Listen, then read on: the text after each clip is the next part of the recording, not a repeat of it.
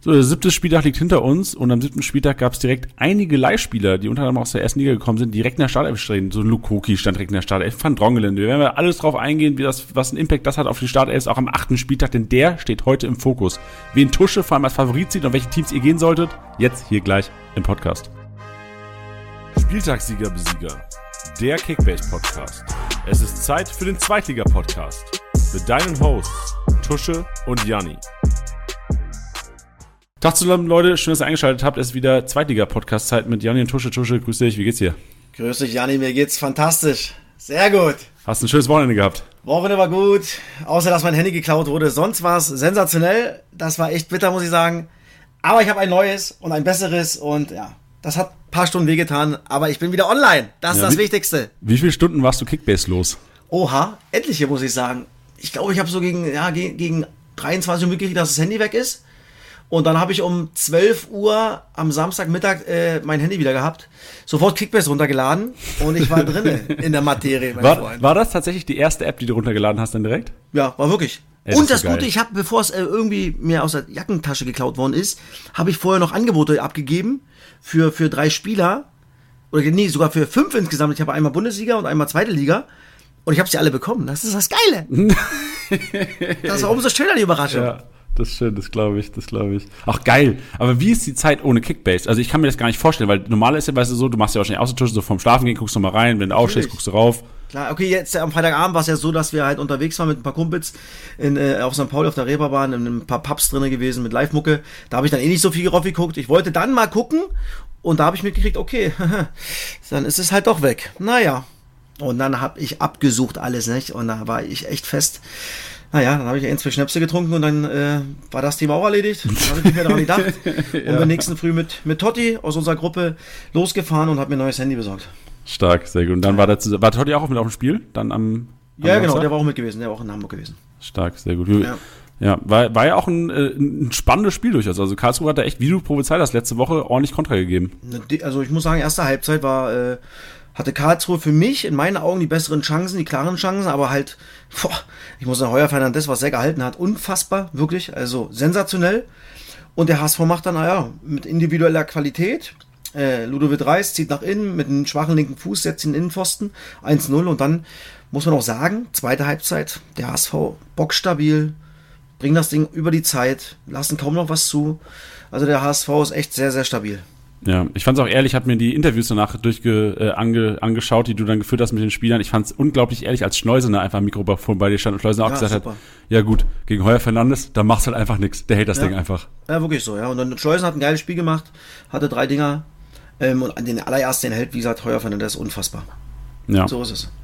Ja, und auch äh, Meffert war auch am Mikrofon bei euch, ne? Meffert Ja, auch genau. Unfassbar sympathischer Ja. Kerl, so ein bisschen zurückhaltender, fand ich ganz ja, ja, sympathisch. der ist, der ist manchmal so, oh, oh. Aber Ja. wir hatten, ja- hatten einen Film gehabt über ihn, äh, der Pass, weil er ähm, im letzten Auswärtsspiel in Nürnberg 100% Passquote hatte. Ah, jetzt check ich das. Ich habe nämlich nicht verstanden, Ja, was ihr ja. worüber ihr da geschnackt Genau, das war im Vorlauf. Ähm, der hatte 100% Passquote in Nürnberg, ja, das ist halt Wahnsinn, ne? Krass, und das als Sechser, das ist echt selten. Ja. Der, der trotzdem, er hat auch einen geilen Pass gespielt auf Jatta, wo er am Torwart vorbeigeht, wo er den vielleicht dran machen muss. Also er spielt ja auch nicht nur äh, Querbälle wie Carsten Ramelow, immer nur äh, drei Meter links, drei Meter rechts. Der spielt auch vernünftige Bälle ins letzte Drittel. Und da hat er, wie gesagt, 100% gehabt in Nürnberg. Also stabiler Junge. Ja, aber generell HSV, also ich als Kickbase-Manager, der jetzt nicht jedes HSV-Spiel sieht, da kannst du vielleicht ein bisschen mehr zu sagen. Ich bin ein bisschen enttäuscht vor den Hamburgern, was Rohpunkte in den letzten Wochen angeht. Hat sich das HSV-Spiel generell verändert oder wissen Gegner inzwischen, wie sie den HSV zu bespielen haben? Ja, genau. Sie, sie, es verändert, das HSV-Spiel verändert sich nicht. Sie ziehen ja Ding durch. Egal gegen wen, egal in welcher Minute des Spiels, sie ziehen ja Ding durch. Aber die Gegner stellen sich besser ein. Ja, also Karlsruhe ist zum Beispiel sehr, sehr hoch angelaufen. Es ist natürlich sehr intensiv, kräfteraubend, das Spiel. Das haben sie zweite Halbzeit dann nicht mehr hingekriegt. Und der HSV hat ein bisschen was verändert in der zweiten Halbzeit, das muss man auch sagen. Wir haben, haben halt ein bisschen die Außenverteidiger ein bisschen höher geschoben, ähm, sind dadurch ein bisschen besser ins Spiel gekommen. Aber die Gegner stellen sich halt ein und du siehst halt, der HSV hat erst neun Tore geschossen in sieben Spielen haben damit 15 Punkte geholt. Also zwar auch erst drei reingekriegt, aber Offensivfeuerwerk, aber sie ziehen ihr Ding durch und sie machen immer irgendwie ein Tor und dann gewinnen sie die Spiele 1-0, 2-0 und ich glaube, viel mehr wird dann vielleicht in der Saison auch nicht passieren. Ja, klar wird es mal ein Spiel geben, wo sie vielleicht mal 3-4-0 gewinnen. Aber wie gesagt, die Gegner sind heiß gegen sie, gegen den HSV, gegen den großen HSV und bereiten sich da extrem gut vor und äh, das ist für den HSV nicht einfach, sich Torchancen zu erspielen. Ja, da glaube ich, aber die Defensive steht und Defensive Ja, punktet ja. auch weiter. Das werden wir später auch im Statistik-Snack nochmal hören. Also die Hamburger Defensive, die kann man getrost mal einbauen in Kickbase, Ja. vor allem wenn man sieht, dass auch die Außenverteidiger offensiv ordentlich Randale machen. In der zweiten Liga gab es keinen Führungswechsel. Paderborn weiterhin vorne gegen Magdeburg 1-0 gewonnen. Ähm, ein unfassbar überragendes Spiel gemacht, ähm, aber auch Reimann, unfassbar überragendes Spiel gemacht von Magdeburg. Wo es aber einen Führungswechsel gab, und das muss ich sagen, leider, ist in unserer Kickbase-Liga. Es ist passiert. Ich habe nicht mehr gewartet, ob du es ansprichst. Ja, was soll ich machen, Tusche? Ich bin hier im Podcast, ich muss ja ehrlich sein. Sehr gut. Ja, Felix Klaus ist auf Nummer 1 aktuell. Ja, Und es ist sehr, sehr eng, finde ich. Das ist äh, sensationell. Auch der Spieltag. Ich glaube, eng. Felix hat mit sieben Punkten äh, vor Totti gewonnen. Ich war, glaube ich, 40 Punkte hinter, hinten dran. Ich war Dritter. Also, ähm, das sind schon alles enge, enge Spieltage. Das ist echt geil. Und oben sind es, glaube ich, vier Mann oder fünf Mann. Ja, es sind fünf Mann sogar. Sebastian Ja. Kerk auch noch mit im Rennen. Genau, wo, glaube ich, nur äh, sich 500 Punkte trennen. Glaube ich. Ich kann mal kurz rein. Ja, genau. Ich, ich habe es gerade vor mir. Es sind Also, 500, genau. also Felix Kraus, äh, erster 550 Punkte, äh, 5500 Punkte. Ich knapp dahinter. Ich glaube, es sind dann, wie viele Punkte? Sind 77 Punkte hinter, hinter Felix. Du bist Dritter, Totti Vierter und Sebastian Kerk dann Fünfter. Und dann kommen so ein bisschen. wa- Was ist mit den Nürnbergern los? So Wegesser und Martinia, so die zwei Schlusslichter. Okay, Wegesser muss man, ja, muss man ja ein bisschen in Schutz nehmen. Der ist ja natürlich später, einen Spieltag äh, später dazu gekommen. Ähm, und, und Christian, ich glaube, der macht am wenigsten von allen. Der braucht Was? mal einen Einlauf. Ja, ich glaube, da spielt vielleicht die Frau zu Hause nicht so mit, dass er sich so, äh, so intensiv drum kümmern kann. Ähm, aber ähm, ja, abwarten, ja, das hier kann so viel passieren bei Kickbiss. Das ist das Geile, wenn ein paar Mannschaften vielleicht äh, ja mal nicht mehr ihren Flow haben und andere kommen. Siehe Braunschweig äh, die Woche schon, also da kann noch einiges passieren. Ja, eigentlich auch Martina hat kein schlechtes Team. Also er hat sich selbst Ja. in der Kiste eigentlich wahrscheinlich einer der besten Keeper der, der Liga. Ja. Und auch Okoroji, der mir richtig gut gefallen hat, auch gegen Lautern am Wochenende, wird einer sein, der durchaus nochmal ordentlich punkten kann dieses Jahr. Ja. Und Chris, Christian hat natürlich mit Nürnberg äh, natürlich auch einen Stotterstart hingelegt. Ja. Der hat natürlich auch ein paar andere Probleme gerade. Verständlich. Aber Natürlich. Tusche, wir wissen alle, wie wichtig Kickbase ist. Das brauchen wir du, keinen er sagen. wird trotzdem drin sein. Definitiv. Ja, da machen wir gar keine Sorgen. Ja. Und äh, ich habe eine kleine Überraschung für dich, Tusche, denn ähm, in unserer Liga gibt es einen neuen Spitzenreiter und der Spitzenreiter meldet sich jetzt einfach mal zu Wort. Hör mal zu, was Felix zu sagen hat. Guten Abend aus Düsseldorf. Ähm, grüß dich, Janni. Grüß dich, Tusche. Ähm, ja, womit fange ich an? Erstes Mal den Spieltagssieg geholt in unserer Runde. Endlich mal. Ich denke, gute Truppe habe ich da beieinander, deswegen habe ich es mir jetzt auch mal verdient. Ähm, ja, und stehe da auch jetzt komplett oben, habe ich gesehen in der Gesamtwertung. Das tut mir natürlich auch sehr gut. Janni da von der, von der Spitze wegzu, wegzuhauen, das ist natürlich sehr schön. Ja, ähm, hast aber eine ordentliche Truppe, Janni, deswegen wird es, wird es schwierig. Der Totti greift da auch ordentlich an, muss ich sagen. Ähm, ja, was gibt es sonst zu sagen zu unserer, zu unserer Runde? Der Tusche hat auch eine echt gute Truppe, muss ich ihm lassen, dem alten Sack. Äh, muss, ich, muss ich ihm anerkennen, hat er gut gewirtschaftet. Ähm, ja, was gibt es sonst so in unserer Gruppe? Es macht Spaß, sind geile Jungs drin. Ähm, natürlich, wenn man, wenn man die zweite Liga kennt, ist es, ist auch schwierig da. Das ist echt ein, ein Riesenunterschied zur ersten Liga, da eine gute Mannschaft hinzu, hinzupacken. Aber ja, persönlich muss ich sagen, das habe ich geholt, 70 Punkte, es ist okay bei einer 2-1-Niederlage in Heidenheim. Deswegen bin ich da auch ganz zufrieden. Ähm, ja, was ich natürlich jetzt nochmal loslassen muss, ist Tusch, es gibt mir tierisch auf den Sack, dass du da jedes Mal, wenn ich bei Sky da reinschaue, diese, diese Tipps von dir, die sind ja immer gegen uns. Das muss ich jetzt schon mal sagen, es nervt mich langsam und jetzt hast du auch noch recht gehabt, dieses, dieses Wochenende, du Blinder, aber ja, hilft nichts. Hilft nichts. Vielleicht nächste Woche mal auf uns tippen. Ähm, ja, ansonsten, ich hoffe, dass die, dass die Liga aufrecht bleibt. Ich hoffe, dass weiterhin so Spannung drin ist. Macht Spaß, dieses Jahr endlich mal zweite Liga zu zocken. Das ist schon, das ist schon echt geil. Aus unserer Mannschaft machen es auch ein paar Jungs in verschiedenen Ligen. Deswegen, ich glaube, das wird schon sehr gut angenommen. Ähm, ja, ich hoffe weiterhin, dass es, dass es so spannend bleibt bei uns und dass ich natürlich am Ende ganz oben stehe. Und ich hoffe, dass der Tusche mich dann mal zum Essen einladet, weil muss ja dann mal drin sein. Ähm, ansonsten, ja, weiter geht's. Woche ich natürlich den Podcast an von euch, was er da wieder hinzaubert. Für, für verrückte Analysen, wenn der Jan wieder die Spieler falsch ausspricht. Ähm, und ja, freue mich dabei zu sein und ähm, bis bald, euer Felix. Ciao. Richtig wild. Du Blinder. Ja, sehr gut, das gefällt mir. Also ein Essen kriegt er definitiv, auch wenn ich Erster werde. Ich lade euch gerne alle ein bei mir gerne äh, nach Berlin in meine Kneipe und dann hauen wir uns mal schüchtig einen rein. Essen ein paar Burger. Ich glaube, das tut allen mal gut. Ähm, und aber weißt du, wie Nachricht ich kriege, wenn ich halt so einen Spieltag tippen muss? Ja, wieder gegen mich und wieder gegen da und hier und hier. Ja, ich muss mich ja irgendwie entscheiden, aber nicht nur, weil Felix das gesagt hat. Ähm, ich bin äh, Donners, äh, Donnerstag, sag ich, ich bin Samstag in Düsseldorf gegen Rostock und ähm, das Spiel gewinnt Düsseldorf. das, das musst du jetzt sagen, das musst nee, du jetzt sagen. Ich, nee, nee, ja. ich habe meine Tipps schon abgegeben bei Sky, also von ah, daher, äh, da steht ein ganz lockeres 2-1 für die Fortuna drinne und von daher, ähm, ja, Felix, ich bin gespannt, wir werden uns vielleicht äh, nach dem Spiel am Mikrofon hören. Und ich bin gespannt, wie viele Punkte geholt hast. Und wie er sich feiern lässt mit, mit seinen 70 mickrigen Punkte. Bei einer Niederlage 70 Punkte. Ja, ist doch gut, ey. Ja, genau. Ich glaube, der, der ist im Rausch. Der ist im Tabellenrausch. Der ist, der ist, Junge. Wolke 7. Ja, ich hoffe, wenn er am Mikro steht bei dir am Samstagabend, wird er schön auf Tabellenplatz 2 wieder sein, der Felix. Genau. Sehr gut. Das, das zeige ich ihm schön. Guck mal hier, wo du jetzt bist. Genau, kannst, du schön, kannst du schön dein neues Handy mitnehmen genau. als Mikrofontische. Schön. Ja, Felix, vielen Dank für die Sehr Einsendung. Gut. Also danke, cool. dass du hier ein kurzes Statement abgegeben hast. Äh, freut uns und freut uns vor allem auch aus Kickbase-Sicht, dass echt Kickbase Zweitliga angenommen wird und auch, dass die Profis selbst zocken. Ähm, gibt, glaube ich, jedem Kickbase-Mitarbeiter ein bisschen Gänsehaut. Also das, da, da fühlen wir immer mit. Und ich glaube, von jedem Kickbase-Manager ist eigentlich der Traum, sich selbst auch im Team zu haben. Also das ähm, sagen, bereue ich immer noch nicht, dass ich, dass ich kein Fußballprofi geworden bin. Ich habe früher, mein, als Manager habe ich mich auch mal geholt, wenn ich Fußballmanager gespielt habe.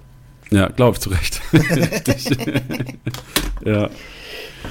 Schön, Tusche. Jetzt gilt es aber noch hier einen Podcast zu machen natürlich. Also danke schon mal an, an Felix, haben wir schon gesagt, für die Einsendung. Jetzt gilt es aber hier für die Hörer noch einen Mehrwert hinzulegen, denn wir haben den achten Spieltag im Fokus. Wir starten aber zuerst mal mit der Aufarbeitung des siebten, denn wir müssen natürlich auch Learnings, Erkenntnisse ziehen, uns zu besseren Kickbase-Manager machen und das machen wir einmal emotional mit Tusches Trio und einmal natürlich statistisch mit dem Statistik-Snack. Tusche, bist du bereit für dein Trio? Bin ich dabei. Tusches Trio.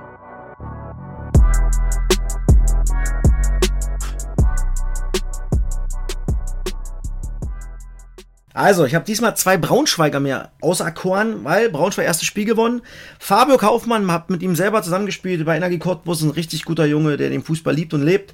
Zwei Tore gemacht, 265 Punkte geholt und nur 2,7 Millionen wert. Also, die Frage ist einfach bei Braunschweig, okay, jetzt haben sie 4-2 gewonnen gegen Nürnberg bringt das mal in einem Flow jetzt oder was eine Eintagsfliege. Aber für 2,7 Millionen, glaube ich, hat sich Fabio Kaufmann festgespielt.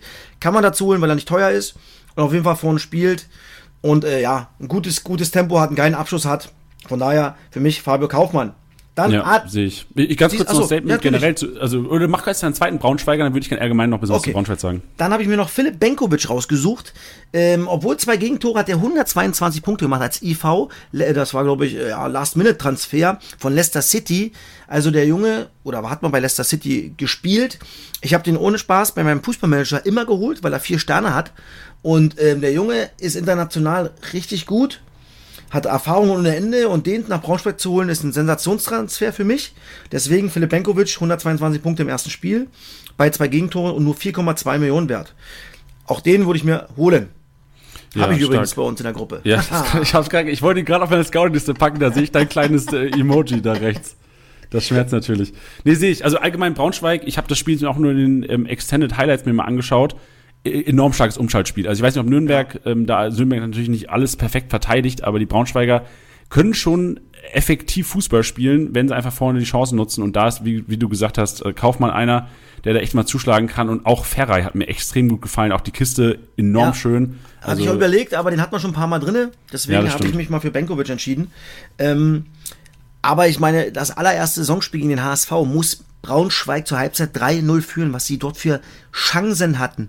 Genau was du ansprichst, Umschaltspiel, da sind sie richtig, richtig gut, haben da extremes Tempo und haben sich halt jetzt das erste Mal belohnt. Aber wie gesagt, gerade im ersten Spiel gegen den HSV hätten sie das Spiel gewinnen müssen. Ja, und gerade was Benkovic-Effekt auch angeht, wir hatten Behrendt hier die letzten Wochen oftmals auch als Kaufempfehlung drin. Das sieht man jetzt durchaus, dass Benkovic jetzt wirklich der Abwehrchef direkt geworden ist. Also ja. Kickbase-Punkte mäßig 122 enorm stark. Und du siehst direkt, dass Behrendt relativ wenig Punkt gemacht hat dafür, dass er ähm, wieder komplette 96 Minuten, was er mit Nachspielzeit gezockt hat. Ja, definitiv. Er hat sofort Verantwortung übernommen, Spielaufbau, ja, Zweikampf stark, Kopfball stark. Also das ist eine richtig, richtig gute Verpflichtung von, von Eintracht Braunschweig.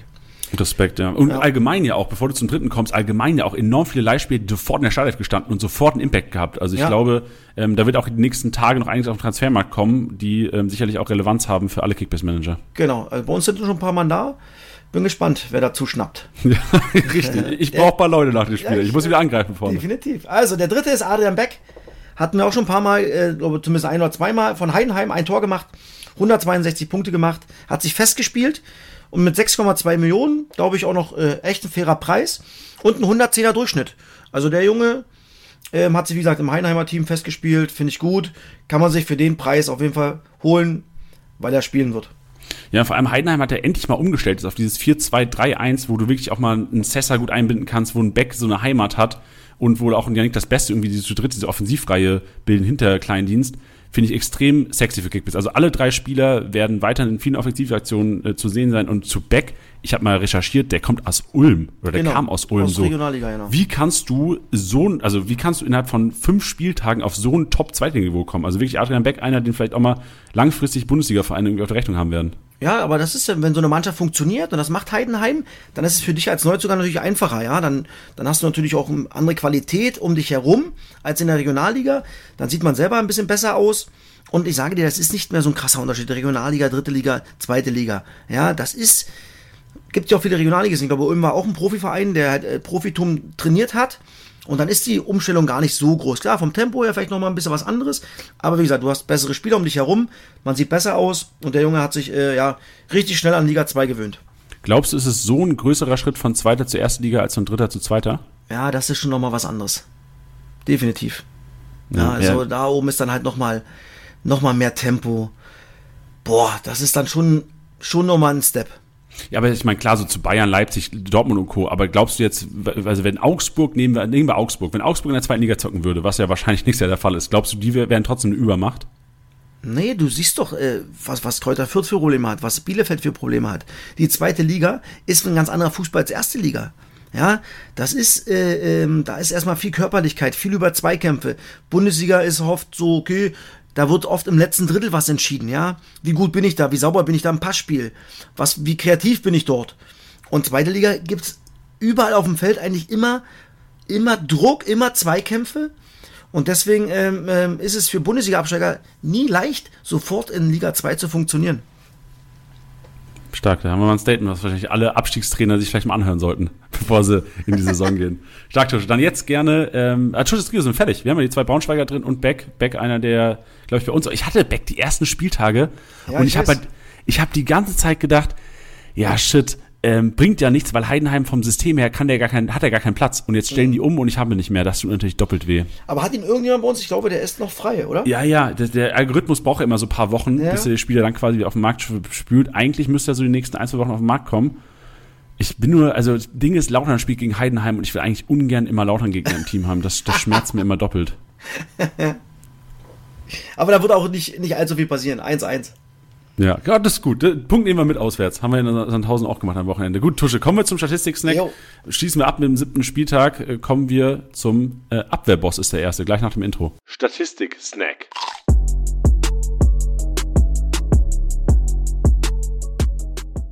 Und der Abwehrboss ist einer, den wir schon, glaube ich, sechs, sieben Mal hier drin hatten. Gefühlt immer. Äh, Regensburger Breitkreuz, Tusche. Der, der Bruder spielt bei dir. Ich glaube, das hast du jetzt auch schon öfters gesagt, weil er einfach genau. öfters in der Kategorie ist. 20 Aktionen, 89 Punkte, der Abwehrboss. Und generell die Regensburger Verteidigung hat mir enorm getaugt. Also auch punktetechnisch. Auch Faber reingekommen, Rechtsverteidiger. Ähm, Konrad Faber ein solides Spiel gemacht. Also generell Regensburger Defensive. Krass viel Kickbase relevanter als die Offensive, weil die Offensive echt sehr, sehr unkonstant ist zurzeit. Ja, aber mussten natürlich auch nicht. Also sie haben jetzt, glaube ich, in drei Spielen 0 zu 11 Tore bekommen. Regensburg, 0 Punkte. Deswegen war jetzt endlich mal wichtig, dass die Abwehr mal wieder steht. 0-0 gegen Kiel ist okay. Und äh, ja, Steve Weikreuz ist halt echt ein, ein, ein Fels in der Brandung dort hinten drin, knallt sich in jeden Zweikampf rein. Und äh, ich glaube, jetzt 7,7 Millionen wert könnte man sich auch dazu nehmen. Ja, genauso wie Julian Börner, zwar ein bisschen teurer, aber Hannover auch da Abwehrhühner. Du siehst so im Abwehrboss eigentlich alle Kopfballstarken. So Breitkreuz, ja. Börner und Hübner von Nürnberg haben wir drin, die alle drei ordentlich geklärt haben. Börner genauso 89 Punkte gemacht wie Breitkreuz und Hübner mit 75 Punkten aus 13 Aktionen auch einer, der ordentlich Rohpunkte ge äh, gesammelt hat in der Verteidigung. Ja, und, und Börner, gerade Hannover 96, vierter Sieg in Folge. Boah, nur ein gefährlich. Gegentor, nur ein Gegentor in, in, vier, in den vier Siegen. Also da äh, läuft es langsam rund in Hannover. Und jetzt kommt Braunschweig. Ja, Boah, Derby, geil. Derby, da geht's richtig heiß her. Boah. Also ich bin gespannt. Also wir, wir, wir spoilern schon mal, wir gehen auf die Hannoveraner wahrscheinlich später im, in ja. der Diskussion im vierten Spieltag. Aber äh, um nach dem achten Spieltag erstmal der siebte aufarbeiten. Dann Dribbelkönig haben wir äh, Konaki drin. Ähm, vier Aktionen, 20 Punkte so gesammelt. Tempelmann, Klaus, Rese, Haya und äh, Kinzombie. Habe ich Haya diesmal richtig ausgesprochen oder ist es Haya? Haya nee, ist Haya, richtig, ne? Haya. Einfach Geil, Haier. das war der erste Podcast. Weißt du noch, Tusche, damals, ja, erster Podcast habe ich Haier gesagt. Ja, war gut. So, so. Das ist für Felix ist Klaus, Digga. Von wegen Spieler ja, genau. falsch aussprechen. Hier, genau. komm ran, Digga. Ich wollte gerade sagen, ja. Sehr der soll sich mal hinsetzen und mal alle. Der, ich hätte gerne einen Podcast, wo Felix Klaus dafür, dass er das vorhin gesagt hat, einfach mal alle Namen einfach mal runterliest. Das hätte ich gerne mal. Sehr gut, das kriegen wir hin. Das kriegen wir hin. Torhungrig ist die nächste Kategorie und da selbstverständlich Paderborner. Alter, wie viel Torchancen hatte Paderborn am Wochenende, bitte? Krasse. Aber das ist halt, dass dieses Spiel nur 1-0 ausgeht, ist für mich unerklärlich. Aber sie haben halt viel liegen lassen, weil, da kommen wir später noch dazu, Reimann natürlich unfassbar gehalten hat. Aber Paderborn ist äh, echt eine geile, heiße Aktie in Liga 2, ja, weil sie unfassbar geilen Offensivfußball spielen und sich Chancen en masse erspielen, fast in jedem Spiel. Und ähm, Platte ist bei Papa. Platte Mannschaft. ist bei Papa? Na klar, der ist bei Papa in der, in, in, im Team. Ey, was du alles über deine eigenen Spieler weißt, ist schon erschreckend. ja. Aber generell bei Paderborn, also diese komplette Offensivreihe. Also erstmal Marco Schuster in der Startelf gestanden, überraschend, ähm, hat eine äh, okay Partie gemacht, ist so ein bisschen abgefallen vorne, aber trotzdem Justwan, Schallenberg, Muslia, äh, Conte gestartet statt Piringer, auch interessant. Klar, Ex-Verein hätte man vielleicht irgendwie auch antizipieren können, aber generell, also die Paderborner, allein den Spielstil, krank Kickbase relevant, die komplette Offensive, Rohpunkte, Rohpunkte, Rohpunkte. Und nochmal, ich wollte mal fragen, Platte, Muslia und Justwan, nicht? Wer hatten die bei uns in der, in der Gruppe? Ja, genau. Da gehen wir weiter. Tim Schusch, wir sind mitten im Statistik-Snack. Kannst du mich doch nicht unterbrechen. Nee, das ist schon gefährlich. Das, ist, das, das geht mir auch richtig auf den Sack. Dass ich kein, der einzige Paderborner, den ich habe, ist, so ist Heuer als unrelevanter IV. Zwar auch solide, aber ich, ich, ich brauche auch mal solide Punktertusche. Ah ja, gib dir Mühe. Mach ich, mach ich. Mal sehen, mal sehen wer noch so kommt. Gut. Das, der Ball, Entschuldigung, jetzt bin ich drin, Jetzt diskutieren wir kurz. Problem ist halt, ich habe diese finanzintensiven Hamburger, so Kittel, Schonlau und ich traue mich nicht sie abzugeben, weil ich irgendwann äh, so ein 6-0 vom HSV sehe. Irgendwann okay, sehe ich das. Ja, okay, irgendwann dann. Das ist ein Spiel. Und dann? Damit gewinnst du dann auch nicht die Liga. Du musst sie ja auch auf lange Sicht sehen. Das ist ja so bei Kickbase. Ja, okay, wer bringt dir wirklich, auch wenn die Spiele mal nicht gut laufen, wer bringt dir trotzdem so, sagen wir mal, 75 plus Punkte? Ja, wo du, wo du solide ich bin zufrieden, wenn ich immer 57 Punkte mache. Bei uns in der Gruppe. Weil ich habe noch keinen Torhüter, ich habe keine elf Stammspieler. So gehe ich daran. Ja, und, und wenn ich jetzt auf, auf einmal so ein 6-0 hoffe, so wie du es gerade sagst, klar, dann machen sie wahrscheinlich mal äh, 300 Punkte in einem Spiel. Aber ja, es ist schwierig, eine schwierige Entscheidung. Und die Frage ist, wen bekommst du denn für Kittel und Schonlau? Das ist ja die nächste Frage. Ja, momentan sieht nicht so prall aus der Transfermarkt ja. bei uns. Kleindienst hättest du dir vielleicht schnappen können, der ging relativ äh, billig weg äh, an, an deinen Kumpel. Ja, Heidenheimer in Lautern krieg ich nicht, kann ich nicht, krieg ich so. übers Herz. das ist natürlich äh, schlecht, wenn du da befangen bist. Ja, das ist, also wirklich, ich, ich kann nicht, ich, ich bin nicht so frei wie in der ersten Liga. In der ersten Liga kann ich kaufen, wen ich will. In der zweiten Liga ist es echt ein Problem, wirklich äh, Fan von der Mannschaft zu sein. Das, das spüre ich jetzt am eigenen Leib. Du bist da trotzdem gut dabei. Also das ist ja Jammern auf sehr, sehr hohem Niveau, ja, ja. was du ja gerade machst. Ich sag nur, aber ja. der Trend, Tusche, das können wir leider ja, hier nicht äh, verheimlichen. Der Trend geht Richtung äh, Platz 3, 4 inzwischen. Das, und das zu Recht. Ja, das, das Ding ist halt, so die letzten Jahre, auch Kickbase erste Liga oder die letzten Jahre Kickbase erste Liga gab ja nur, eigentlich habe ich immer dicke Fische geholt und drumherum gebaut. Und jetzt ist das Problem, dass dieses drumherum bauen einfach nicht so funktioniert in der zweiten Liga, weil es halt einfach Stammspieler sind teuer. Und ja. es gibt ganz, ganz wenige, die irgendwie noch einen Weg in den Start erfinden und da auch solide Punkte sind, weil die soliden Punkte, das sehen wir alle, wenn wir gucken, so die Paderborner, die sind einfach finanzintensiv inzwischen und die kannst du nicht immer so reinstellen, wenn du mit einem Packerada, Kittel und einem Schonlau da planst. Oh, Packerada hat der wieder Elfmeter verschossen. Ey, der, also, oh, Frechheit. Ey, back to back. Da also, das habe ich auch noch nicht erlebt. Das habe ich noch nicht erlebt, sowas. Oh, ey, da habe ich so gefeiert, ja. auch gegen die Latte, ne? Der hat das gegen die Latte ja, gezimmert, ne? Klar, geil geschossen an sich, aber halt nicht drin und äh, gab es natürlich ein paar Minuspünktchen. Meinst du, der, Spiel, der schießt noch die Elber? Ah, ich glaube, jetzt lässt er jemand anders ran. Ach, hör mir auf, Tusche! Ich, oh, so, zwei, ich, ich muss sagen, ich habe, ich hab, ohne auf die Kacke zu hauen, ich habe nie zwei hintereinander verschossen. Wenn ich das gemacht hätte, weiß ich nicht, ob ich an den dritten rangegangen wäre. Muss ich sagen. Ja. Hast du, du wie viel Elfer hast du verschossen in deinem Leben? Ich tatsächlich, glaube ich, wirklich in Liga 2 nur zwei oder drei. Ich habe, glaube 21 bekommen und habe, glaube 19 oder 18 äh, verwandelt. Boah, dich hätte ich mal gerne in meiner Truppe, Tusche. Also, ähm, aber oh, ich weiß nicht, ob ich an den dritten nochmal rangehen würde. Da bin ich auch, äh, da bin ich, da bin ich gespannt, wenn es mal wieder einen gibt für Pauli, wer da rangeht. Wenn er richtig, Kannst richtig dicke Coronis hat, sagt er sich, five you, ich gehe hier ran, ich bin da. Und dann, wenn er, oh, dann ist ganz geil. Stell mal vor, da geht er ran und dann macht er hier den Chipper. Und der Torhüter bleibt stehen. Boah, das wäre krass. Das, oh, boah, dann, dann, dann wird er verkauft, der Packerade. Ja, Packerade nee, auch. Also der macht mir ein bisschen Sorgen. Guck mal, also die, die ersten vier Spieltage einen Schnitt von fast 200 hingelegt und jetzt 68, 40 und 63. Klar, zwei Elber verschossen. Ich glaube, dass die, vielleicht hören ein paar äh, äh, Zweitliga-Trainer zu, wo ich sage, den Jungen musst du zustellen. Den musst du zustellen. Der darf wegen dir. Keine... Willst du mir jetzt sagen, dass du hier meine Kickbase-Punkte verbaust gerade? Nein, nein, nein, nein.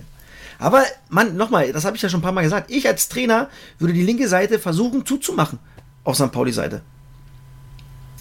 Ja, und dann die rechte Seite. Die rechte Seite, da diskutieren wir später, weil genau. äh, Salikakis relativ früh ausgewechselt wurde für Zander. Da werden wir nachher mal diskutieren, ob wir da eventuell einen Wechsel sehen. Ja.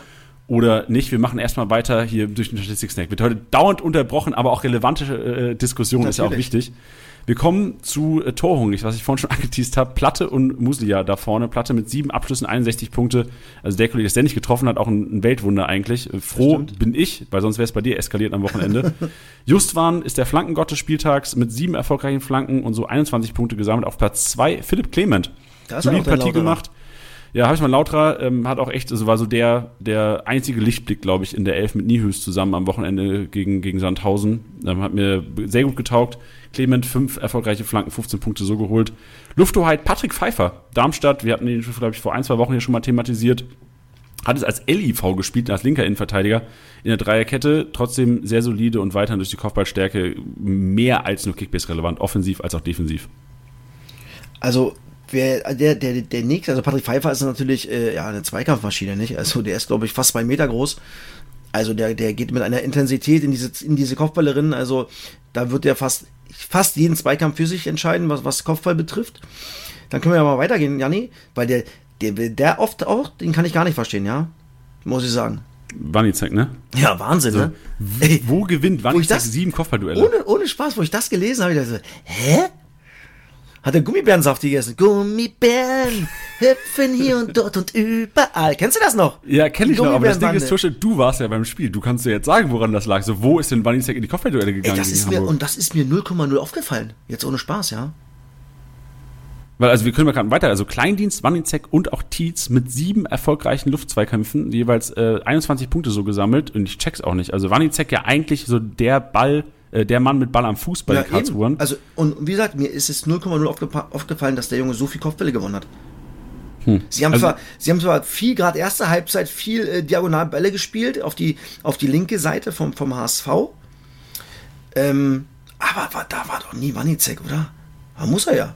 Wie also gleich, ich, ich habe es auch nochmal kontrolliert, weil ich auch wirklich dachte, so, hey, ist jetzt ein Fehler hier im System, aber der Kollege hat tatsächlich sieben erfolgreiche Luftzweckkämpfe geführt. Krass. Aber geiles Timing. Du musst nicht immer groß, groß sein, du musst Timing haben. Und das hat er gehabt. Ja, zeigt ja vielleicht auch, dass Wanizek gegen HSV vielleicht ein bisschen defensiver agieren musste als sonst. Vielleicht ist das so der Indiz, äh, warum das so ja, geklappt hat. Ja, obwohl wieder die erste Halbzeit haben sie es richtig, richtig gut gemacht. Wirklich jetzt, der KSC. Also, das habe ich ja, äh, glaube wir haben ja vor, vor drei Wochen oder so drüber gesprochen, haben gesagt, der KSC wird kommen. Und so, wenn sie so spielen, boah, werden sie eine gute Runde spielen, weil die waren echt stabil. Ja, wie hat dir Badmas gefallen? Weil Badmas war der Einzige, der ein bisschen abgefallen ist. Ja, Badmas, ja genau, das, das war der Einzige, der so eine Offensive jetzt wenig Aktion hatte, natürlich ein geiles Tempo hat. Auch Schleusner, der ist unfassbar schnell. Ist mir so noch nie aufgefallen. Also der hat ein Sensationstempo. Und ähm, das war schon gut. Und Paul Nebel, muss ich sagen, hat mir auch richtig gut gefallen, obwohl er auch wenig Punkte gemacht hat. Aber der Junge, auch zweikampfstark, ja, der ist ja auch erst, glaube ich, was ist der, 1,71, also das ist ja wirklich auch ein kleiner Hobbit. Aber der Junge macht, hat, hat Bock gemacht, muss ich sagen. Ja, auch einer der Leihspieler, die ordentlich einschlagen in die zweite ja, Liga inzwischen. Das stimmt. Gut, dann kommen wir zu The Wall. Das ist die Keeper-Kategorie und äh, keine Überraschung, glaube ich, Reimann. Mit 16 Aktionen 165 Punkte gesammelt. Also ohne Reimann wäre das sicherlich ein 3-4-0 gewesen mit einem Hattrick Platte gefühlt. Und Daniel Heuer Fernandes zu Recht auch mit 10 Aktionen, 90 Punkte. Ähm, Schlussmann, HSV, Kickbase. Wahrscheinlich Kickbase relevantester Goalie der Liga, weil einfach auch sehr oft zu Null. Ja, plus, plus äh, am Fuß sensationell Dann, wie gesagt, erst drei Gegentore bekommen in sieben Spielen. 90% Abwehrquote übrigens haben wir bei Sky rausgefunden. Bis jetzt in der Liga. Das ist unfassbar, was das für ein Wert ist. Was haben sonst Keeper so im Durchschnitt? Boah. Ich glaube, wenn du mal bei einer, bei einer, mit einer 8 kratzt, dann bist du auch schon richtig gut dabei. Boah, krank. Okay, dann ist ja echt ein also, das ist, Wert. Das ist schon richtig gut. Ja, jetzt kommen wir zur Passmaschine Tuschen. Da haben wir einen sehr interessanten Case, weil wir haben Schallenberg, das ist keine Überraschung, Paderborn äh, auch noch mit elf Mann gegen zehn Magdeburger, sicherlich Schallenberger dann äh, Schallenberg, der der im Mittelfeld quasi dirigiert, Bälle verteilt. Dann haben wir aber drei Leute hier drin, die für mich überraschend drinstehen. Tempelmann ist für mich einer, der sich richtig stark entwickelt, ist nach Verletzung wieder zurückgekommen und so ein bisschen Dirigent gegen Braunschweig, okay, kannst du irgendwie noch verstehen. Dann aber Esswein, Sandhausen und Clement FCK. Clement FCK kann ich teilweise verstehen, weil er wirklich, wenn was geht, dann über Clement. Aber Esswein, Sandhausen ja, im stimmt. Spiel ist mir schon aufgefallen. Also er spielt in der vorderen Reihe und äh, klar hast du gegen Lautern als, äh, als Gegner von Lautern immer relativ viel Beibesitz. Ich glaube, Sandhausen jetzt wieder mehr als 15 Beibesitz gegen nee, Lautern. Nee, nee, nee, nee. Diesmal, diesmal hatte sogar das erste Mal Kaiserslautern mehr Beibesitz als der Gegner. Wirklich? Ja, ja. Siehst du, da noch erstaunlicher, das Esswein. Also im äh, Grunde hatten wir auch zum Thema gemacht bei Sky vor dem Spiel. Die wenigsten Beibesitz, 38% Kaiserslautern bis dato. Aber du hast natürlich mit Clement, du hast mit Ritter, du hast ja da auch Spieler, die den Ball haben wollen. Und auch nur gut sind, wenn sie die Pille haben. Ja, mit, mit, ähm, ja, wie heißt er noch? Wunderlich auch noch. Also es hat sich schon ein bisschen was verändert mit Clement. Hat ja, auch das äh, Andi Lute gesagt nach dem Spiel, dass man merkt, dass, dass sie sich erstmal darauf einstellen müssen, dass Clement da ist, dass er jeden Ball haben will. Aber ja. erstmal gebe ich dir recht. Aber er ist halt auch so ein Typ, der lässt sich halt oft nach außen fallen in den Halbräumen. Er ist halt nie der, der, der, die Innenverteidiger bindet, sondern immer ein bisschen aus der Tiefe kommt und, und da auch Ballkontakte braucht. Ja, aber ich, also ich, ich war in Sandhausen am Wochenende und erstmal ist mir echt sehr positiv aufgefallen. Also da muss man wirklich sagen, der Kollege, wenn, also klar gegen Ex-Verein, wahrscheinlich ein bisschen mehr Motivation, aber wenn was ging bei Sandhausen, dann über S-Wein, obwohl er in der vorderen Reihe ähm, gezockt hat, echt jede Menge Rohpunkte gesammelt. Und nochmal zum FCK, Clement verändert das Spiel, gebe ich dir recht. Ich bin leicht skeptisch, weil ich weiß nicht, ob der Spielstil vom FCK jetzt mit Clement so der ist, der uns zum Erfolg bringt. Weil ey, wir haben das ganze Jahr, die ersten Spiele haben wir nur auf Konter gelauert und dann klack, umschalten, Gegner überrollen, was Braunschweig gemacht hat gegen Nürnberg eigentlich. Mhm. Und jetzt hast du Clement, jetzt musst du eigentlich mit dem Clement musst du das Spiel machen und ey, das tut, das tut uns erstmal nicht gut, aber ich glaube, Clement langfristig einer, weil du kannst ja nicht, eine, du kannst die Zweitliga nicht überleben, wenn du nur konterst das ganze Jahr über. Ja, Irgendwann check, check nennt es. Also von daher langfristig glaube ich schon ähm, ein starker Transfer, kurzfristig glaube ich schon, dass wir ein bisschen brauchen, um das auch umzustellen. Also aus Kickbase-Sicht wäre ich ein bisschen vorsichtig. Ähm, und das sage ich als, als einer, der jeden einzelnen Spieler über alles liebt. Sehr gut. Na, yes. bin ich. Ups. Hast es, Tusche? Sorry, joi, joi. Junge, jetzt bin ich wieder da. Das sind doch die Nachwirkungen von der Reeperbahn Freitagabend. Das, das war der Frosch, Junge. Das war eine Kräte. Ja, stark. Dann Kreativzentrum, auch ein Leihspieler ganz vorne. Äh, Jon ist gekommen. Von Hoffenheim direkt äh, gestartet, auch bei Fürth. Richtig Randale gemacht. Ja. Richtig Randale gemacht. Auch er und Tillmann haben mir richtig gut gefallen über die linke Seite. Äh, mit sieben Aktionen 50 Punkte so geholt. Äh, Deli, 6 Aktionen, 50 Punkte. Justwan, 9 Aktionen, 45 Punkte. Und jetzt kannst du mal rechnen. 9 Aktionen, 45 Punkte. Das sind 9 Torschussvorlagen, die Justwan allein in diesem Spiel hatte. Habe ich noch nie erlebt, so ein Wert. Erste oder zweite Liga, äh, selten. Also Justwan einer, der gerne mal einen auflegt. Und ich Tusche, da sind jede Menge Punkte am Wochenende. So Justwan Platte, die Kombi, die hätte wahrscheinlich wenn Reimann nicht gewesen wäre, wären das 300er jeweils gewesen. Ja, schade, dass Reimann da war. Aber ich bin zufrieden, dass ich die Jungs da habe und Justwan ist halt auch ein, ja, ein echt ein geiler Zocker, der auch äh, ja das, das Mittelfeld im Griff hat, ja, und dann halt immer wieder links und rechts seinen Nebenmann sieht, die gut freispielt und die zum Abschluss kommen. Und das ist ihm dann erstmal egal. Also ich finde den Jungen sensationell, was er bis dato für eine, für eine Runde spielt. Ja, so sieht's aus. Also mit Braunschweigern, wird, äh, mit Braunschweigern, vielleicht jetzt auch, ja, aber mit Paderbornern wird man auf jeden Fall noch jede Menge Spaß haben. Und jetzt schauen wir auf den achten Spieltag, denn auch da kann man mit Paderborn jede Menge Spaß haben. Tusch, wir gehen das aber mal ganz von vorne durch, denn Freitagabend die Aufstellung, die wir einsehen können. Kiel HSV, Nürnberg, Bielefeld. Kiel HSV, Tusche. Nord, Nordderby. Also Kiel daheim immer gefährlich. Ja. Also extrem heimstark, auswärts schwach, haben wir jetzt auch wieder erlebt am Wochenende. Und Hamburg eigentlich echt so, also für mich ist, klingt das erstmal nach wenig Toren. Sehr gut. Das ist äh, schon mal der erste Fakt, da passiert nicht viel. Kiel HSV, ja. Letzte Saison hat Kiel 1-0 gewonnen. Ähm, das Spiel. Oh. Boah, ich glaube, dass das eher ein 1-1 wird. Also, Ich glaube nicht, dass der HSV dort gewinnt, weil Kiel, wie du schon angesprochen hast, eine richtig gute äh, Heimbilanz hat. Also da sind sie richtig stabil, haben ewig nicht mehr zu Hause verloren. Und ähm, ich glaube, wenn der HSV da einen Punkt mitnimmt, sind sie auch zufrieden. Ja, und was mir bei Kiel echt auffällt, seit Hauke Wahl auch zurück ist, defensive Stabilität noch mal besser geworden. Also Hauke Wahl, einer, der mich enorm überzeugt ist. Das Kickbase nicht unbedingt der beste Scorer da hinten raus, aber ich glaube, so von, von Stellungsspiel her, Hauke Wahl echt überzeugend. Und Timo Becker gestartet für, für Julian Korb, hat mich ein bisschen überrascht am Wochenende. Ja, und was noch für Kiel? Ich habe mal nachgeguckt. Letzte Saison am 25. Spieltag in Paderborn das letzte Heimspiel verloren in Liga 2. Boah, das ist krank. Das, Das ist, ist schon so heimstark. Also im März, am 4. März das letzte Heimspiel verloren. Warum sind die so heimstark? So, ich habe ich hab jetzt nicht im Kopf, dass Kieler Fans da unfassbar Randale machen. Ja, das nicht, aber das ist. Du, es war wieder nur ein Auswärtssieg. Auch das Thema hatten wir ja schon ein paar Mal. Ja, die Heimmannschaften, Heimstärke. das ist in Liga 2 extrem. Jetzt mit Fans, das war zu Corona-Zeiten ein bisschen anders. Da gab es viele, viele Auswärtssiege. Aber jetzt mit Fans äh, ist Kiel zu Hause richtig stabil. Aber das sind halt Abläufe. Du weißt, du schläfst zu Hause. Du kennst das Stadion. Du weißt, was passiert. Deine Kabine. Alle solche Dinge, die dazu zählen. Deswegen glaube ich 1-1. Ich habe mal mit einem Psychologen, also nicht, dass ich psychologisch betreut werde, ich habe aber mit einem Sport, Sportpsychologen mal gesprochen über dieses Phänomen, Phänomen Heimstärke. Und er hat gesagt, dass es so eine Ur, so ein Urinstinkt ist, von den Menschen ihr Tor Territorium zu verteidigen. Und seine Begründung war tatsächlich, dass das so ein bisschen ist, so, ey, hier sind wir, hier kommt keiner sonst hin, dass das so ein bisschen äh, der Grund ist, also vielleicht ein bisschen übertrieben, aber so mit der Grund ist, dass die Heimstärke im Fußball so eine Riesenrolle spielt. Also klar, Ja. Fans, viele Faktoren. Aber seine Begründung war so ein bisschen die psychologische dahingehend. Ja. Dann das nächste Definitiv. Spiel, Nürnberg-Bielefeld. Und Nürnberg ähm, hat mir super getaugt, die erste Halbzeit. Auch Jens Kastrop, äh, Leihgabe Köln, äh, Kiste gemacht, richtig Reile gemacht, aber auch die linke Seite. Also Wegesser, äh, Mats Müller-Daly, äh, Tempelmann, so eigentlich die linke Seite, hat mir richtig getaugt. Gegen Bielefeld, die in Unterzahl, was ja auch eigentlich so ein bisschen einen Schwung durch die Truppe geben kann immer, in Darmstadt, äh, gefühlt, ich glaube, was 90. Äh, relativ spät auf jeden Fall, durch Hack da noch einen Ausgleich schaffen. Frage Tusche, Nürnberg, Bielefeld, was sagst du? 2-2. Ich glaube, Nürnberg hat, äh, nicht ich glaube, ich weiß, Nürnberg hat extremes äh, Verletzungspech. Ja, sie haben echt viele, viele Spieler, die nicht spielen. Ähm, dadurch ein bisschen unrund in den letzten Wochen. Gerade jetzt in Braunschweig ist natürlich ein Brett. Klar, die müssen eine Reaktion zeigen, aber Bielefeld hat sich unter neuen Trainer gefangen unter Scherning. Und ich glaube, dass sie auch da wieder äh, punkten werden. Und von daher sage ich 2-2. Ja, bin gespannt. Also kurzes Learning noch zu Nürnberg. Letzte Woche hatten wir Fofana auch in meinem Einkaufswagen drin, nicht gezockt teilweise. Also ist eingewechselt worden, ja, aber Tempelmann Geist die Doppel 6 und nachdem ich jetzt das Spiel auch in den äh, Extended Highlights gesehen habe, der, der Nürnberger gegen Braunschweig, Tempelmann Geist, geile Doppel 6. Also wirklich Spielaufbau technisch, bin gespannt, wie Bielefeld mit den beiden umgeht. Aber gerade Geist, was Fernschüsse angeht und Tempelmann Offensivspiel, zieht immer vorne mit in die Spitze rein, finde ich doch, äh, obwohl finanzintensiv, beide Kickbase relevant. Ja, Tempelmann, guter Box-to-Box-Spieler, ein geiles Tempo mit Ball, aber auch gegen den Ball. Also den Tempelmann finde ich richtig gut. Und ähm, ja, aber wie gesagt, es sind sehr viele Verletzte und der Club ja, ist ein bisschen in der Krise.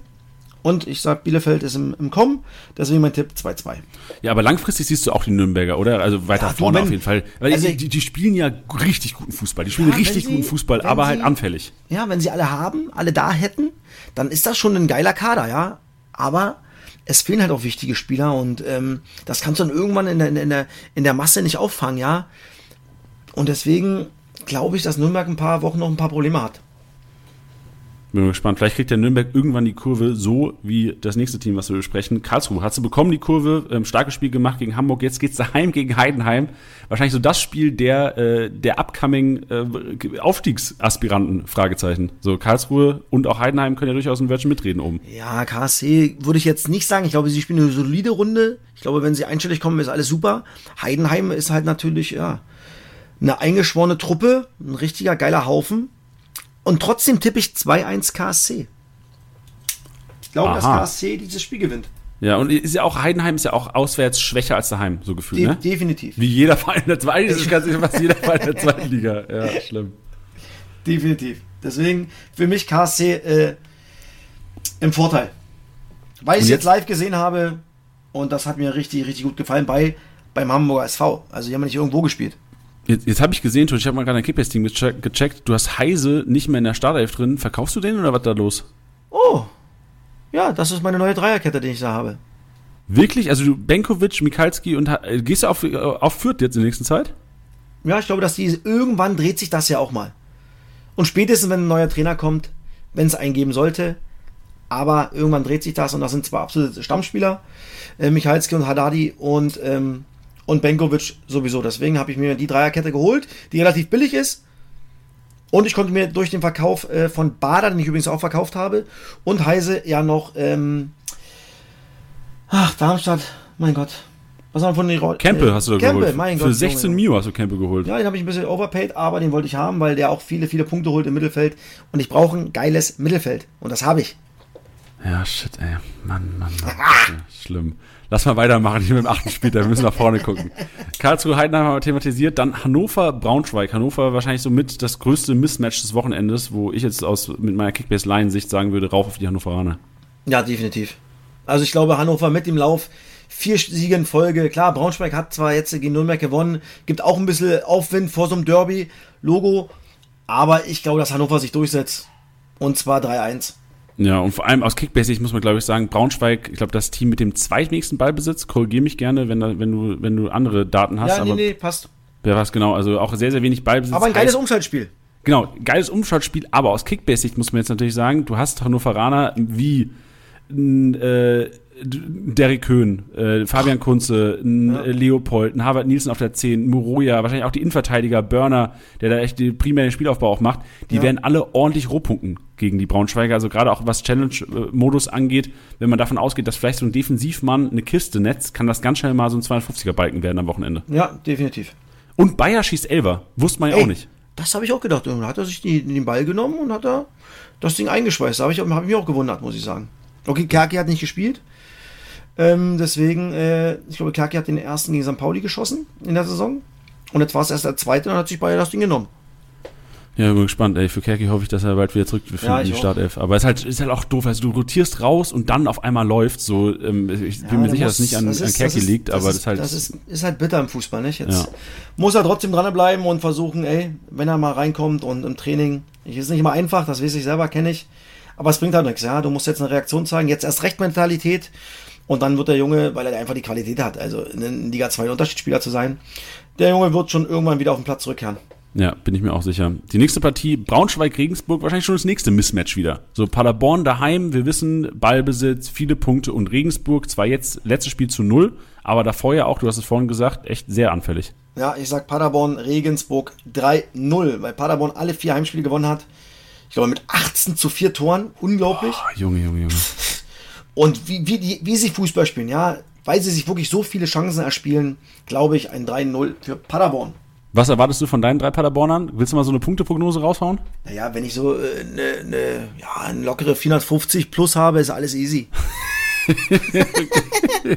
okay, gut. Ja, glaube ich, dann ist alles easy. Also ich glaube, mehr als eher realistisch gegen die Regensburger. Aber bin gespannt. Äh, ich als Kickbase-Manager, ich hoffe natürlich, dass Regensburger Defensive stabil steht. Breitkreuz hoffentlich wieder Abwehrbosses nächste Woche äh, mit einem zu 0 und dann 0-0 Abfahrt. Tusche. Natürlich, Abfahrt auf Platz 3 oder auf Platz 4 wieder. So sieht's aus. Ja. Das kann alles passieren. Dann das Spiel, was du mit einem 2-1, glaube ich, oder 2-0 betitelt hast. Düsseldorf 2-1. Ja. Düsseldorf gegen Rostock. Ähm, Felix, äh, Klaus, hier, jetzt ist er happy. Der sitzt jetzt gerade und hört Podcast und ist happy, weil du Aber gesagt jetzt, hast 2-1. Jetzt, jetzt hat er natürlich auch Druck, nicht? Also ich habe oft, wenn er sagt, ich habe fast immer gegen sie getippt, dann haben sie ja gut gepunktet. Ja, also da hat es ja doch ein bisschen angestachelt. Jetzt tippe ich mal für Düsseldorf, jetzt bin ich gespannt was da kommt. liefern. Ja. Aber Felix Klaus auch starke Partie gemacht letzte Partie. Also ja. ich glaube ausgedribbelt auch einige. Er spielt eine gute Saison. In Dribbelkönig dabei, dreimal erfolgreiche Ausdribbler gehabt. Aber drei Verletzungen, richtig bittere Dinger, ja. Also da kommen wir später noch dazu, zu einem, der, der äh, die Hinrunde komplett ausfallen wird, der richtig im Kommen war. Du sagst jetzt, Ginczek ist es, ne? Ginczek, genau. Hat eine, Ey, du kannst ja, gerne schon drauf eingehen. Geh gerne auf Genau, Ginczek fällt aus, äh, äh, Rest des, äh, ja, des Jahres. Also die, die Hinrunde, weil die ist ja im November vorbei, wegen der WM. Er hat sich äh, eine Sehne gerissen im Oberschenkel. Das tut mir echt leid für den Junge, was der an Verletzung hat in seiner Karriere. Und der war richtig gut. Richtig gut im Kommen, der Bursche. Dann war, glaube ich, noch eine Gehirnerschütterung von ähm, Hendrix, glaube ich, der rausgehen musste. Ja, das Appelkampf gekommen für den. Ne? Genau, ja. und Device äh, musste auch raus mit äh, global Adduktorenproblemen. Oh, stimmt. Clara hat wahrscheinlich auch eher wieder gesetzt. Ne? Ja, also ich glaube, also Device, das, das da gibt's sah sicherlich, so gut aus. Da gibt es sicherlich Minimum zwei auf, also auf Safe zwei äh, Wechselungen mit der Weiß und, und Ginzek. Und ähm, Hendricks kommt drauf an, wie schwer die Gehirnerschütterung ist. Ja, und wieder, also wir haben letzte Woche auch thematisiert, Tanaka wieder nicht in der Startelf, also das haben Wahnsinn, wir ja. ähm, ganz gut prognostiziert und auch Appelkamp haben nicht gestartet, aber ich glaube, Ruben Hennings auch nicht, aber der wird wahrscheinlich jetzt wieder gesetzt sein durch Ginczek-Ausfall. Ja, definitiv. Ich glaube, dass der wieder reinkommt. Also können wir sagen, Clara rutscht rein, Hennings rutscht rein, ähm, Tanaka oder Tanaka Appelkamp für Hendricks? Tanaka wäre eher wahrscheinlich dann für Hendricks, glaube ich. Aber die, ich muss sagen, die Fortuna hat dann schon eine gute, eine gute, einen guten Kader, eine gute Breite, wenn man überlegt, wer dann noch so alles draußen sitzt und wer reinkommt. Also mit Düsseldorf, mit Düsseldorf ist auf jeden Fall zu rechnen. Ja, so sieht's aus. Würdest du Rostocker überhaupt groß aufstellen? Also jetzt, wenn du an die Championship denkst, würdest du irgendwie Rostocker reinzaubern oder glaubst du Rostock auswärts eh nicht so relevant? Rostock ist eher zu Hause stabil, obwohl, ja, aber das ist dann halt, ich habe sie in Darmstadt gesehen, da wurden sie mal natürlich mal komplett äh, aus dem Stadion gefickt. Sowas passiert ja mal, Logo. Aber, ähm, puh, wenn dann eher, wenn dann würde ich Lukuki nehmen, der, ich glaube, der macht schon noch viel über die, über die linke Schiene. Ähm, ich finde Van Trongel noch interessant als, als, als äh, ja, Neuverpflichtung in eine Laie. Aber ansonsten würde ich von Rostock erstmal, was Challenge, Challenge betrifft, die Finger weglassen.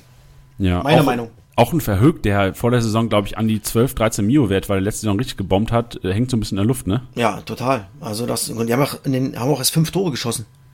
Also die, die schwächste Offensive ja. in Liga 2.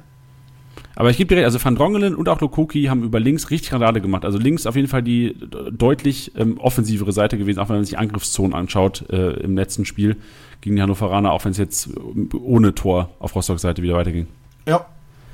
Gut, Tusche, jetzt ähm, Lautern Darmstadt und ich sag mal nichts. Ich sag mal gar nichts. Da ist mein Tipp 1-2. Ach! Ich weiß, das hörst du nicht gerne. Aber, Darmstadt, weg, weg. aber Darmstadt ist richtig, richtig stabil. Das ist eine, eine Truppe, die macht richtig Bock. Und auch wenn sie jetzt natürlich äh, ein Ding richtig in die Fresse gekriegt haben, 90 plus 4 oder 90 plus 5 von Hack, weil sie so hoch verteidigen, was ich gar nicht verstehen kann in der letzten Minute. Aber ich glaube, das ist so, so, komm, Männer, die, die zwei Punkte, die holen wir uns wieder.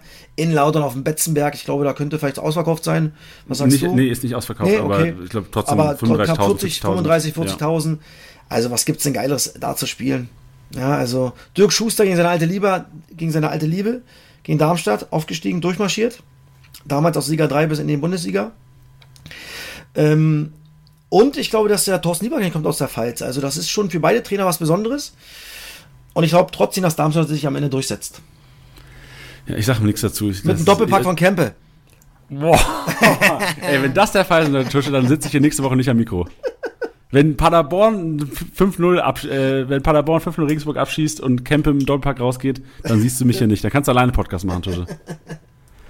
Nächste Partie ist Magdeburg gegen Fürth und Fürth ähm, ist so ein Team, wo du jetzt auch so ein bisschen drauf gehst, was deine Defensive angeht, die ja. mir aber auch gar nicht so, ähm, so unkickbase-relevant aussahen am Wochenende. Genau, also die, die haben trotzdem gut gepunktet, aber sie kriegen halt aktuell, ich glaube, es ist das 20. Spiel, was sie jetzt in Folge nicht gewonnen haben, ja. Aber irgendwann, irgendwann ist es mal so weit, dass du so ein Spiel gewinnst. Und ich glaube, dass es jetzt nicht mal in Magdeburg so ist. Du hast gegen St. Pauli dann wieder 85. Äh, den Ausgleich gekriegt. Und Magdeburg, ey, wenn ich, wenn ich sie so spielen sehe, obwohl ich ja, klar, Ossi bin, ich bin befangen, ich will, dass Magdeburg drinnen bleibt. Und ich glaube auch, dass sie drinnen bleiben. Aber ich glaube, dass Fürth endlich, endlich mal dran ist. Und ich glaube, dass sie dort gewinnen werden. Boah, gewagt. Also, ja, sehe ich auch. Ich sehe vor allem, ich habe mir Statistiken angeschaut vom letzten Spiel Fürth gegen Pauli und führt tatsächlich nur mit 38% Ballbesitz, Pauli 62% und die einzige Statistik, wo Fürther wirklich krank gepunktet haben und ich verstehe komplett deinen Approach, auf die Fürther Defensive zu gehen, sind die Zweikämpfe. Also Fürth hat äh, in dem Spiel, wie viel waren es? Ich glaube 18 18 erfolgreiche Tackles gehabt, was echt ein enormer Wert ist. Pauli auf der anderen Seite nur 7. Zeigt für mich, dass wirklich über den Zweikampf kommen, die müssen über den Kampf kommen, die haben die fußballerische Qualität momentan nicht, da groß das Spiel zu machen. Ist eigentlich perfekt für Magdeburg. Magdeburg ist ja, also führt, wird Magdeburg teilweise auskontern am Wochenende. Genau. Weil Ballbesitz Magdeburg, das heißt, da hast du die Rohpunkte, aber Defensive führt und Offensive führt. Mittelfeld würde ich ein bisschen weglassen aus Kickbase-Sicht. Finde ich relevant für nächsten Spieltag. Definitiv. Komplett kann ich nichts anderes dazu sagen. Sehr gut, analysiert. Ja, Dann sag mal was zu Pauli Sandhausen, Tusche. Da sage ich, äh, in 3-1 Heimsieg für St. Pauli. Weil St. Pauli letzte Saison beste Heimmannschaft war, zu Hause sehr, sehr stabil sind. Und in, äh, in Fürth noch das 2-2 gemacht, nach, äh, nach Führung dann zurückgelegen 2-1, 2-2 geholt.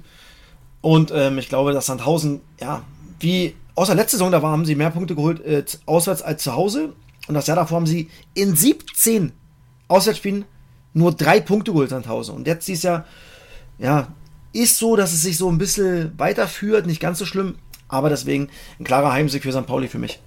Unterschreibe ich und ich sehe Leon Packerada mit einer Kiste und einer Vorlage. 300 Punkten, Gerne, Abfahrt MVP. Gerne, bin ich, du, gönn ich dir. Ich, würde meiner Seele mal gut tun. Du, gönn ich, oh, ist so gut, ey. ich heul hier nur rum am Mikrofon, ist schlimm, ey. Lass mal einkaufen gehen, Tusche. Lass mal Ja. Einkaufswagen machen. Ich habe mich auf die Mismatches fokussiert und ein Verein, den ich durchaus äh, vielleicht langfristig mal mit einigen Mismatches mit einer Upside sehe. Rein da. Jannis Einkaufswagen.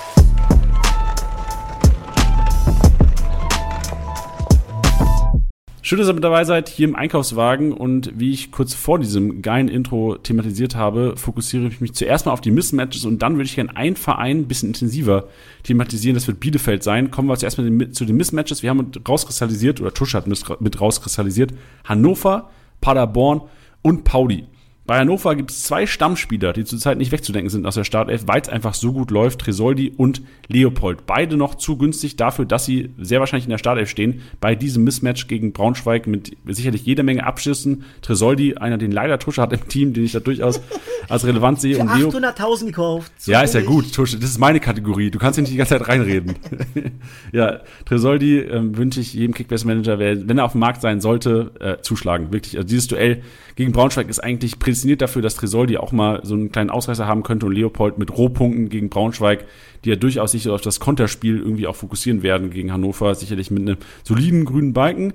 Paderborn haben es zwar in die Startelf gestanden, äh, geschafft. Äh, Rohr, für mich überraschend. Erstmal der Wechsel war für mich überraschend und dann direkt in der Startelf als äh, Innenverteidiger tatsächlich in der Dreikette als linker IV gezockt und vor allem, wenn man sich die realtaktische Aufstellung anschaut, offensiver als ähm, die anderen beiden in der Defensive. Also das heißt, Rohr, wenn es mal nach vorne geht in der Dreikette, wenn man defensiver mehr nach vorne rückt, dann ist das Rohr, der von Hamburg gekommen ist, und Schuster offensiv äh, auf der rechten Seite ähm, gezockt und könnte jetzt auch wieder in der Startelf stehen? Fragezeichen. Tusche, hast du da mehr Infos oder warum stand er auch überraschend in der Startelf? Habe ich Kinderinfo, kann ich dir nicht sagen, ja. Gut, aber das Kickbase-Manager, ich muss nur sagen, so momentan noch viel zu günstig für, für den Preis. Also der ähm, sollte, könnte ja weiterhin starten, auch bei einem 1-0. Ja, das definitiv. Dann Pauli und auf der Torhüter-Position blickt man eigentlich nicht mehr durch. So, ich, check's nicht. So, ich, also ich check's nicht. Du holst einen, du holst einen Burchardt von Fürth. Du, jeder denkt, ja, der wird die Nummer 1 zocken. Ja, Pustekuchen. Kein einziges Spiel gemacht. Smarsh in der Kiste gestanden. Jetzt ist, ist Smarsh rausrotiert. Und äh, Vasili ist reingekommen und nicht Burchardt. So, ich check's nicht, aber aus Kickbase-Manager-Sicht muss man sagen, Vasili, Kickbase relevant, weil einfach in der Kiste und Pauli daheim gegen Sandhausen eventuell mal mit dem zu Null. Und Smarsh war nicht mal auf der Bank, also er ist jetzt Nummer 3. Ey, wie, wie, also was, da muss doch irgendwas passieren hinter den Kulissen. Was denn? Du warst doch auf St. Pauli, Tusche. Was, was denn passiert Freitagabend? Ich, habe ich hab ihn nicht gesehen, ich habe ihn nicht getroffen irgendwo in der Pinte. Ähm, puh, da, ich habe nämlich genau drauf geguckt, äh, wer ist denn zweiter Torhüter? Das war Burchardt. Ja, und Smarsh von der Nummer 2 vor der Saison, dann Nummer 1 gewesen, dann jetzt auf Nummer 3. Ich habe auch nichts gelesen, dass er verletzt ist, also da bin ich gespannt, wie das weitergeht. Puh, da haben wir noch zwei andere Positionen, die durchaus eine Rotation erwarten oder wo wir eventuell eine Rotation erwarten. Das würde ich gerne mit dir nochmal diskutieren, Tusche. Denn Zander reingekommen für Salikakis zur Halbzeit. Äh, Salikakis, glaube ich, auch gelb gesehen. Das könnte ein Grund sein, warum rausgegangen ist. Sonst eigentlich immer relativ durchgespielt. Zander aber auch in der zweiten Hälfte einen soliden Eindruck gemacht. Siehst du einen Wechsel in der Start auf der Rechtsverteidigerposition? ich, die Frage ist, ob, ob, ob äh, Saliakis vielleicht verletzt war oder ob es einfach aus äh, äh, leistungstechnisch war oder aus Leistungsgründen war. Ich glaube eher, dass äh, Saliakis weiter anfängt. Weil er bis jetzt jedes Jahr, äh, äh, jedes, Jahr, jedes Spiel gespielt hat von Anfang an. Und deswegen äh, glaube ich nicht, dass da was gewechselt wird. Okay, dann äh, packen wir Luca Zander vielleicht wieder ins Regal zurück und packen ihn nicht in den Einkaufswagen rein. Saliakas deswegen äh, wahrscheinlich weiter in der Startelf laut Tusche und äh, Matanovic würde ich gerne reinschmeißen. Am Wochenende Eggestein, Otto, Daschner gestartet und jetzt ist natürlich zu dem Moment gekommen, dass Tusche Daschner verkauft hat. Daschner auch zum ersten Mal ausgewechselt wurde, in dem Spiel davor immer durchgezockt und auch David Otto jetzt nicht überragend gespielt. Also Eggestein sehe ich eigentlich als gesetzten Stürmer da in der Startelf momentan. Und ich erwarte eventuell, also ich erwarte Daschner weiterhin auf der 10, aber ich erwarte eventuell einen Matanovic neben Eggestein und Matanovic daheim gegen Sandhausen. Das könnten ein 100er werden. Ja, das, äh, das ist eine gute Analyse. Ich glaube, dass Matanovic äh, anfangen wird. Auch körperlich. weil, weil natürlich äh, Sandhausen auch sehr, sehr groß ist, gerade in, in, in, der letzten Kette. Da brauchst du ein bisschen was, weil, weil offensiv wie, wie defensiv Standards. Und Matanovic, äh, ja, aber auch noch nicht getroffen dieses Jahr, nicht? Also der Junge hat was, aber er geht nach der Saison auch ganz klar äh, nach Eintracht Frankfurt, ja. Also da bin ich gespannt. Wenn man weiß, dass ein Spieler, der sowieso weg ist, wie oft, wie viel Spielzeit man ihm gibt. Ja, interessanter Faktor. Stimmt, hatte ich nicht so auf dem Schirm, gebe ich dir recht. Ähm, leistungstechnisch, ich habe nur, ich habe nur die Noten auch gesehen. Ich habe auf mehreren Plattformen die Noten angeschaut der Spieler.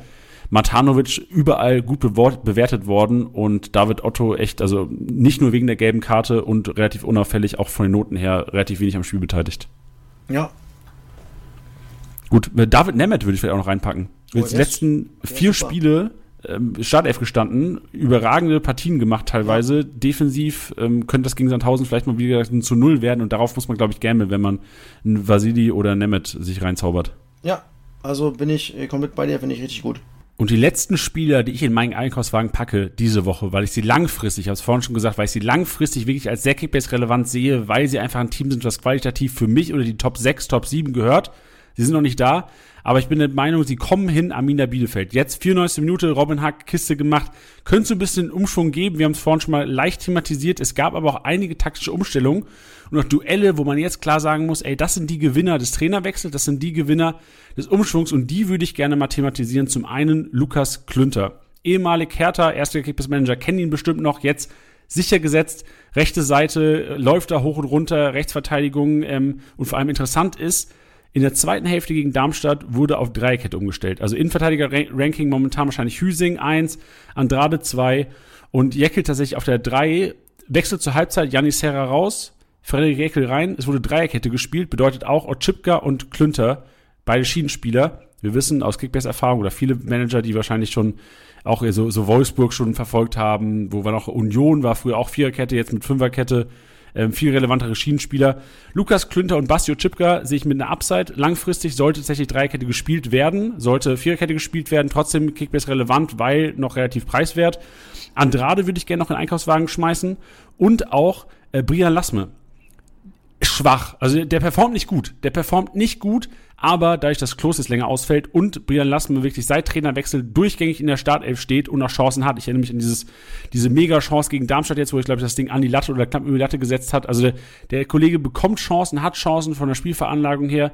Unfassbar geiler Kicker. Also ihn würde ich gerne hier reinwerfen, zusammen mit, nehmen wir Lukas Klünter, Andrade noch mit rein. Ochipka auch schon relativ preisintensiv und auch Robin Hack. Ich habe mit Bench gesprochen über Robin Hack. Bench, äh, Kickbase-Kollege, der auch im Erstliga-Podcast gestern mit mir zu hören war. Und äh, Robin Hack spielt nicht gut. So, der, der, der, der macht einfach die Kisten. Und das, das reicht momentan für ihn, um in der Startelf zu bleiben. Ist der Aktivposten und äh, sollte er jetzt noch anfangen, gut zu spielen, so im Spielaufbau mehr zu machen. Also Vasiliades ist ja noch nicht, nicht der Ballverteiler, wo man ihn vielleicht auch sehen würde. Also Robin Hack einer, der noch nicht am Leistungsmaximum ist, aber momentan trifft, deswegen Kickbase-Punkte sammelt. Aber langfristig gesehen, auch wenn er mehr im Spiel macht, sicherlich da auch Rohpunkte abwirft. Und wenn die Ballbesitzanteile der Bielefelder, die jetzt 42% Ballbesitz beispielsweise hatten gegen die Darmstädter, wenn die noch ein bisschen besser werden, wenn da ein bisschen mehr Selbstbewusstsein da ist, dann wird Robin Hack einer sein, der ordentlich punktet und eigentlich jedem Kickbase-Manager, auch wenn er, glaube ich, an die 10 Millionen sogar schon wert ist, ja, es sind knapp 8, 7,8 momentan wert. Ich denke, allein für die Kisten wird er jetzt steigen. Drei Spieltage in Folge eine Kiste gemacht. Wenn jetzt die Rufung dazu kommen, wie ich gesagt habe, wird es einer, der durchaus an die 11, 12 wert sein kann, wert sein sollte. Tusche, das war's mal wieder. Wo bist du denn am Wochenende? Wo sehen ich wir dich denn? bin in Düsseldorf. Düsseldorf gegen Hansa Rostock. Hast du schon gesagt. Genau, genau und dann Klausi bin ich gespannt, wie du dich äh, gibst am Mikrofon, falls wir dich holen. Da musst du dich aber erst, das musst du dir aber erstmal verdienen, mein Freund. Wie passiert das denn nach dem Spiel? Könnt ihr euch ausrufen, wenn ihr am Mikrofon naja, wir, habt? Wir, wir überlegen uns natürlich, wie das Spiel läuft. Okay, äh, gibt es jetzt einen Spieler, der spielt zum Beispiel? Oder gibt es irgendeine spezielle Szene? Oder guckt man natürlich auch, komm, wer, wer, wer haut doch mal was raus? Ja, wer ist auch cooler Mikrofon? Das muss man auch mal sagen. Ja, also deswegen, äh, ja, besprechen wir uns immer, fragen das an es gibt aber auch oft äh, dann Absagen von dem, von der Medien, äh, von der Medienrunde von, von, von, von den Mannschaften dort, die sagen, nee, komm, der redet nicht oder das und das. Ja, und dann nimmt man das, was kommt. Ihr, ihr, ihr habt den Kontakt dann quasi zum Pressesprecher oder wie ist das? Genau, Pressesprecher, genau, das bin ich eingefallen, ah, okay. genau. Und dann fragt äh, Sky den an und dann gucken wir mal, ob die Jungs kommen, auf die wir Bock haben. Okay, stark, das ist interessant. Siehst du, das, das sind immer Einblicke, die wir hier brauchen, Tosche. Natürlich, immer Geil. gerne. Super. Ey, dann wünsche ich dir viel Spaß. Äh, Danke, bin gespannt, was drum rumkommt und ein schönes, unerfolgreiches Kickbase-Wochenende. Ja, das wünsche ich dir auch und viele, äh, viele Transfers, die nicht klappen. Bis dann, Jani. Genau, ein paar verschossene. Elfer. Genau. Mach's gut. Tschüss. Ciao. Das war's mal wieder mit Spieltagssieger Besieger, der Kickbase Podcast. Wenn es euch gefallen hat, bewertet den Podcast gerne auf Spotify, Apple Podcasts und Co.